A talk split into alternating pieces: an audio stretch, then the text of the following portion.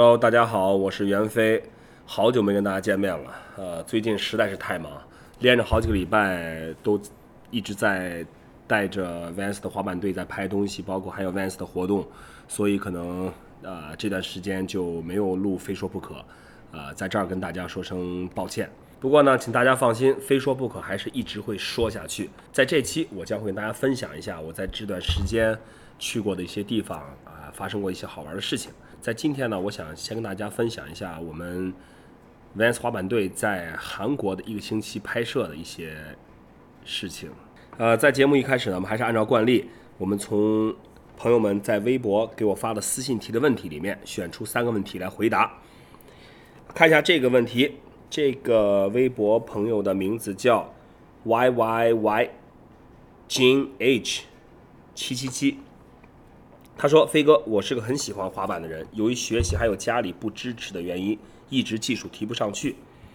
只有平时很长时间才能玩一次。您觉得我以后技术会提上去吗？怎样才能让家长支持或者不支持也不反对呢？”我想说，滑板是一个运动。任何的运动都有一个特性，就是量变累积质变。如果你只能很长时间才滑一次的话，我觉得这样对你提高滑板水平没有任何的好处。如果你想真的想提高自己的水平，我建议你还是尽可能多的去创造时间、创造条件去多练习滑板。其实这个跟家里支持或不支持，我觉得关系不大。我记得在我开始滑板的时候，我家里也不是很支持，当时。我还上学的时候，我是这样：早上一早出去滑板，然后呢，上午去上课，中午放了学再去滑，然后下午上课，下午放学再去滑。我会利用我一天当中任何我可以滑板的时间去练习。我觉得只有这样，你才能有一个很快而且很稳定的提高。如果真的你不能拿出更多的时间去练习的话，呃，我想你可能很难达到自己的愿望，去提高自己的滑板水平。关于家里的支持问题，我相信在现在这个社会，只要家里人觉得你是真的喜欢滑板，而且你通过滑板可以对自己有一些好的改变的话，我相信家里肯定会支持你的。即使不支持的话，他们也不会反对。毕竟滑板它是一个运动，它不是一个不良的嗜好或者怎么样。再来看一下在微信上一个朋友提的问题，他说：“袁飞大哥，我想问问，请问台湾板仔？”玩坏了滑板鞋是不是不用补，直接坏了买新的？我觉得这个问题其实跟哪儿的板仔没关系，而是看，而是看你这个怎么说呢？要看你的经济条件是否允许你这样做。呃，我相信在台湾或者大陆或者任何的世界各地任何地方都会有那种对滑板鞋呃就觉得无所谓的那种，可能坏了就扔就换，但肯定大部分的滑手还是。会很珍惜自己的鞋子，因为我觉得至至少你作为一个滑手，你把自己的滑板鞋物尽其用，让它发挥到最大的这个作用，是是一个最根本的一个一个原则。包括我现在，其实我现在在 Vans 工作，我其实真的是也有很多鞋子可以穿，但是我每一双鞋我都会都会用滑板把它就用的差不多。我自己到现在也不觉得，因为我可以。有鞋穿，我就可以不去不珍惜这个滑板鞋。我我始终觉得滑板鞋是滑板的一个重要的组成部分。你就尊重每一滑板的每一部分，才是真正的尊重滑板这个运动。再来看一下我们今天的第三个问题，这位微博的朋友叫做 Finder Me，他说：“弱弱的问一下，已经二十五岁了，想开始玩滑板，是不是老了？”我这样跟你说吧，我今年三十七岁了，我还是在滑板。呃，我不知道你有没有看过 Kick Club 的一个栏目叫 Old Line，今年这个新栏目，每一期都会有一个年龄在三十五岁以上的老滑手在拍滑板的动作，做一呃做一个小片子。呃，年龄最大的是北京的王雷，他已经四十二岁了。我我相信你听到我三十七岁，还有一个四十二岁的滑手依然在滑板的时候，你就应该明白这个问题的答案，就是二十五岁究竟是不是算老？好吧，想滑板，任何年龄开始都不算晚。想必关注滑板的朋友呢，都会留意到，在今年呢，Vans 是推出了一个叫做 “Wish You Were Here Asia Tour” 的一个活动。呃，“Wish You Were Here” 呢，其实是来自于国外的明信片上的一句话。我们之所以叫这个名字呢，就是这个英文的直译叫“希望你也在在这儿”，或者说“希望你也来过这儿”。我们就是想通过我们的滑板队去到一些比较有代表性的城市去拍拍一个滑板的短片，包括风景，包括人文，包括滑滑板的动作和地形，让大家可以通过我们的镜头去感受不同的城市的滑板氛围和当地的这种呃每一个城市不一样的风格。呃，那么在刚刚结束的韩国站呢，我们是整个 Vans 的八个滑板队员，包括一个摄影师和一个摄像师，加上我，我们是去到了韩国的首尔，进行了为期一个星期的拍摄。因为在之前，在上个月，其实我和王慧峰是去了一次韩国，但是去的是春川，在首尔只是逗留了一个晚上。当时对首尔只是一个简单的感觉，晚上很热闹，周末晚上人很多。然后这次我们再去韩国的时候呢，就觉得，呃，因为会待一星期，就就想哦，肯定有很可以有很长的时间可以去详细的了解一下首尔的，至少是首尔的一些一些情况。我们其实一共是待了一个星期，包括 House of Vans，但是其实，在 House of Vans 的时候，很多滑手，我们的滑手就已经喝大了，第二天根本叫不起来，你知道吗？清 清酒还是那个 sake？啤酒，啤酒，啤酒，啤酒。秘鲁，秘鲁，秘鲁是日语吧？在韩国也叫秘鲁的。白白酒，白酒，白酒，是不好像不是秘鲁是日语。但我去济州岛，我去那吃饭，他们你确定你去？你确定你去的是济州岛，不是不是塞班吗？呃，反正韩国人我觉得还是就是两种酒，啤酒和烧酒，他们叫对缩酒。呃，通常我因为我们的滑手有有国外的，也有中国的，可能大部分还是喝啤酒比较喝得惯。但是其实真的说实话，带着一个十几个人的一个 team 去拍东西，也真是挺头疼的。头一天晚上大家都很开心，喝爆多，然后第二天根本起不来，起来也是啊醉醺醺的，然后去就总之在 House of Van 结束之后的第二天，大家都都是处于一种这种半梦半醒的状态，你知道吗？我也觉着很头疼，所以以后我觉得在巡回的时候，不管在哪儿，要喝酒一定要放在最后，绝对不能放在前面喝。呃，我们这次那个韩国的那个负责接待我们那那朋友呢，叫金，他是一个其实他是在德德国出生的，他呃可能的价值观的问题，我我问他就说，哎，我说从这儿到那儿打车贵不贵？他说，哦，no no no not expensive not not crazy it's okay it's okay，然后啪一结账就人民币一百多或者七八十，然后吃饭时候会问的，哎，这餐厅人均消费多少？很贵吗？哦、o k no not not so crazy it's okay it's not expensive，嘣一结账吃个什么韩元二十几万，合人民币也得一千多那种。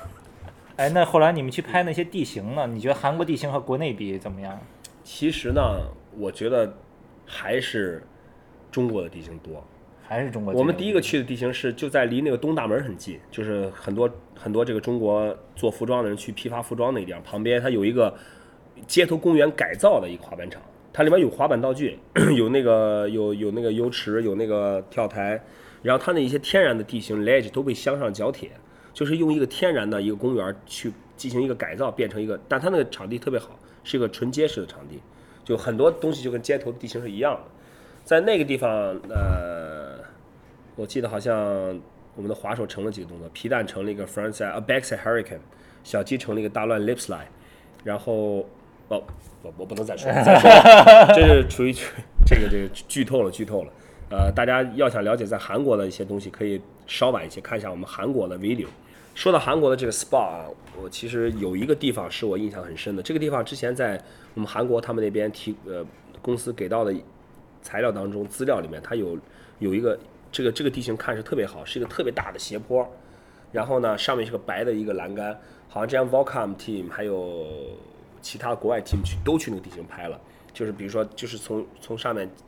跳越过那栏杆落到斜面上，很大的一个斜面再滑下去，就像就像美国那种大河岸一样那种感觉。我们之前看的地形就是哦，这个真的不错，看着，而且 风景周围的风景也很开阔，很漂亮。到了那儿之后，我们才发现那个斜面不是平的，它是那种一块石头一块石头，但石头和石头之间它有水泥，但是它那个平整程度完全你没法说它是一个平面，你知道吗？就仅仅是比我们有时候青岛不是青岛，呃，就是我们有时候坐火车看到路基两边那种那种凹凸不平的岩石，比那个好一些。然后我试着从半截滑了一下，我就在滑的时候我就想，我操，我随时可能会被 周出去。就就就突然板儿停就周出去，然后我们我们的队员就就开始尝试做动作，他的杆儿不是特别高，但是还特别恶心，他那个里面那个助跑是特别特别短，而且还有个斜面儿，而且还不是个平地，是那种像木栈道一样一绺一绺那种木头，嘎啦嘎啦嘎啦，对对，就那种就加速特别困难，然后落地也特别困难。那个张子阳试了一个 frontside one eighty 过杆，落地人板儿直接速停，人直接就拍在那个斜面上，胸口全都破了，手也破了。就那个那个那个斜面儿，就你你如果摔一下，你就你就想吧，你能摔多狠就摔多狠。后来包括俊仔，俊仔试一个 switch kickflip，有一个直接落的特别完美，但直接板停，人飞出去，就在斜面上就重重的梆拍出来，滚到滚到下面去，也是浑身全全破了。在很多的 video 里面，你看到的一些看似不错的地形，其实就像你真正到了那时候，你会发现，我操，这个地形怎么怎么会别人拍那么多动作出来？但尽管如此，我们的队员还是在这儿拍了拍了好几个特别屌的动作。这个大家可以在在那个 video 哎到时候可以看。哎我先我先卖个关子，我先卖个关子。但大家看到这个，可能 video 里面你们看不出这个地面有多么粗糙，但实际如果你到那儿，你就会你就会明白，这根本就它就不是一个能不是一个适合滑板的一个一个平面，你知道，它不是个平面，而且那石头还有很多坑，就是这个地方就是即使你有一个完美的 landing，也会摔飞了那种。就真的，但就是所以说我们的我们的职业滑手在拍 video 的时候还是蛮辛苦的。那一天下来，就在那个地形，几乎所有人，所有参与拍摄的人都挂彩了。但我有个很深的感触是什么呢？就是我们在拍摄的过程当中，因为都是在公共场合拍，难免会有会有路人啊，会有会有人走过去或怎么样。在我们在我们拍的过程当中，我我就是因为那个金还有我就负责就是，呃，如果比如说有人过来会挡到镜头，怎么跟人讲一下说可不可以绕一下走，所有的人，我们只要一说，都马上特别配合的，哦，就知道就从后面绕着走。即使有一些没来及说，他们一看到这个我们在拍东西，很自觉，马上赶紧跑过去，或者赶紧从后面绕着走。就这一点，我觉得，呃，是特别好的。之前我们在中国要拍东西，我就印象很深，拍很拍东西的时候拿摄像机说，哎，你能别从这儿走吗？要不然不搭理你，该该走走，该该怎么根本不管，要不然就我从这儿走，你管得着吗？这是你家地方。很多次在中国拍摄所遭遇到的这种这种呃人为的阻挠，或者比如说因为这个路人的这种干扰而造成不得不重新拍的情况，在韩国真的是一次都没有发生，哎。包括包括韩国的警察在内，因为我们几乎每天如果在在公共场所拍东西的话，如果影影响到别人，肯定会有人打电话投诉，然后警察肯定会来。但韩国的警察他们一来就哦，有警察来过吗？有人投诉有有有有有有啊。有，呃呃，第一天、第二天都是保安，你跟保安讲了，他们也很客气。然后第三天，我们在一个 高速公路边上，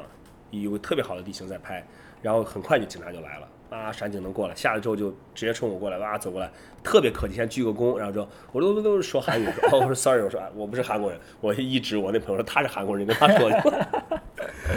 然后就就说很客气，说那个说你你有人投诉了，我们必须要过来处理这个事情，说你们这儿不能不能拍了，是公共场所。然后说完之后呢，他就我们说哦 OK OK，呃就就就他就走了。走了之后呢，因为我们还没有拍完，所以我们就肯定还是要在那儿，所以我们就打一个时间差，在他第二次过来之前，我们要把尽量把东西拍好，因为他走一次再回来，怎么着也得半个小时。呃，所以说我们就还是在拍，然后他第二次又又回来了，说还是有人在投诉，然后我们这次就真的是不得不走了。就说你你一次不走，你两次就太不给人面子，对吧？你也得让警察人家给你面子，你也得体对人面子体现人执法的这个这个这个作用。呃，但但是整体来说，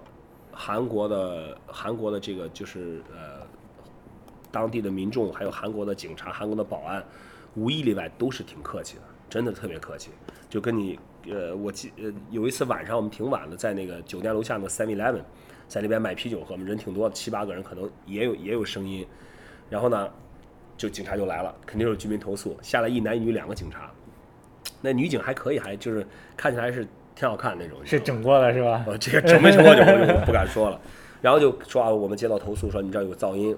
当时其实我们也刚好要走了，说啊 sorry sorry，我们就要走了，说不好意思给你们添麻烦了。这时候那个女警突然看到汇丰加了块滑板，就问哦，skateboarder，他们说 skateboarder，然后汇丰说哦 skateboard skateboarder，然后然后那个那个女察就突然伸出拳头跟汇丰对了一个拳头，你知道吧？哇特别滑板人那种那种那种 style，哇，这个都很惊讶，这而且你知道一个穿警服的一个一个女警察和一个滑手去去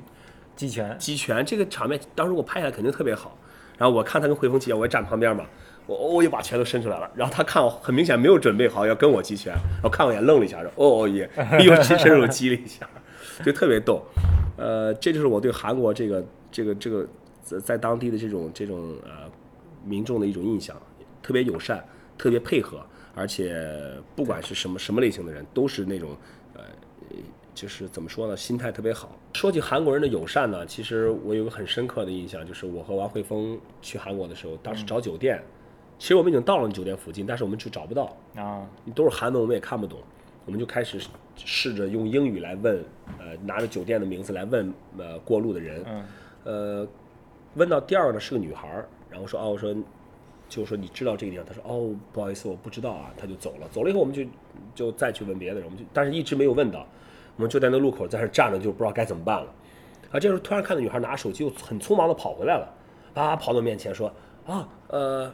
我找到这个酒店的地方了，我刚刚手机搜到了，我带你们去。然后就直接就是呃，其实离那儿已经不远，就是走一下坡左拐就到了。然后他就看我们也也找不到，他就直接就把我们带到那酒店那儿去了。然后呃我们说谢谢谢谢，他也说啊不用客气不用客气，就就就又很匆忙的走掉了。所以就这点而言，我觉得韩国人真的是呃蛮好的。没有给他没没有给那个女孩留你的房间号吗。呃，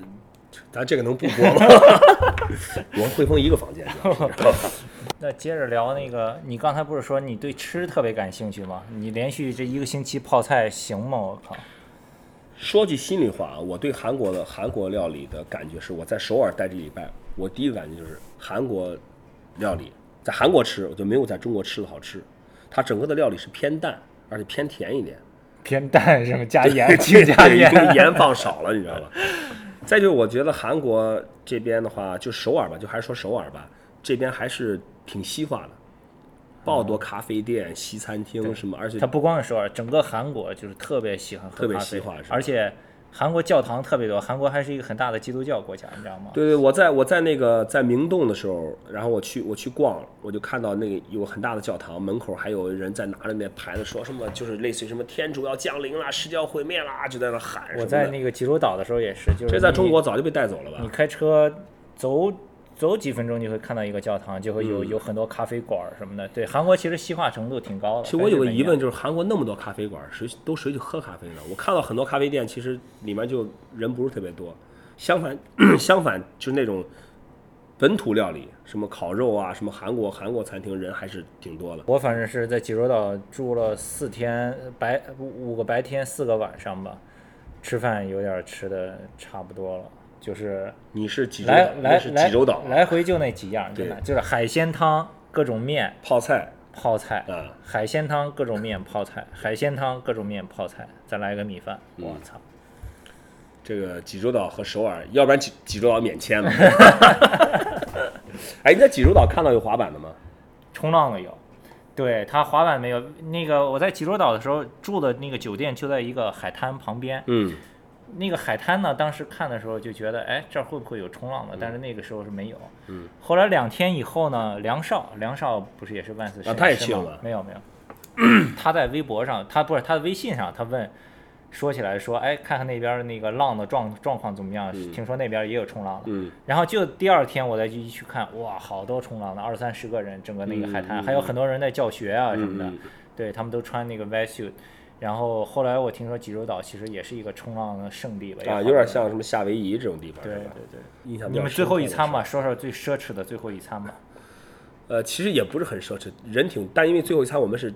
专门找了一个特别 local 的一个烤肉店，就咱们酒店楼下。我每天从那儿走，我就一直觉得那是很看着很小的一个一个饭店，很地道，非常地道，也就是那种烤肉的炭火烤肉，你们是烤那种黑毛猪肉吗？也没有没有，就是普通的那种五花肉啊，还有牛肉什么的。啊我们那天呃大概十四十四五个人吧，都没敢放开了吃，你知道，每桌分了四桌，每桌可能就点了，他那桌子很小，一个小圆桌，一中间一个炉子，每桌可能就点了三份肉还是四份肉的，然后再来一点什么小菜啊、啤酒什么的，呃，可能花了差不多四十二万韩币，折合人民币可能两千五六吧，基本人均就两百块钱，不太到。但是你想在中国的话，可能你如果你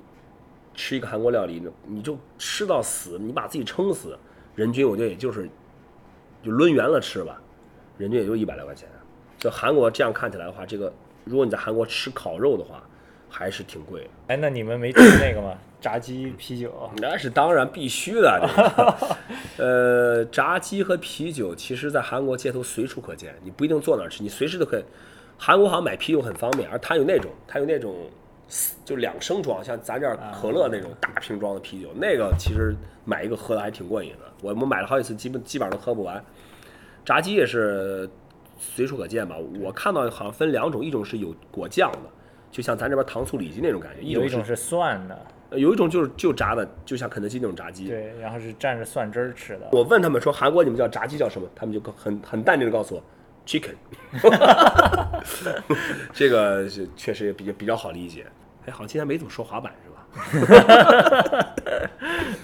然后咱们再回到滑板上，我再想滑板还有什么事儿啊，比较好玩的事儿。呃，刚才说了一个很那个地形，地很烂的地形，然后哦，我就说那个吧，就说那个就警察来警察来那地形，那那个地形是在马路马路边上一个一个一个地方，但特别特别奇怪，那个地方看起来就是一个滑给滑板设计的，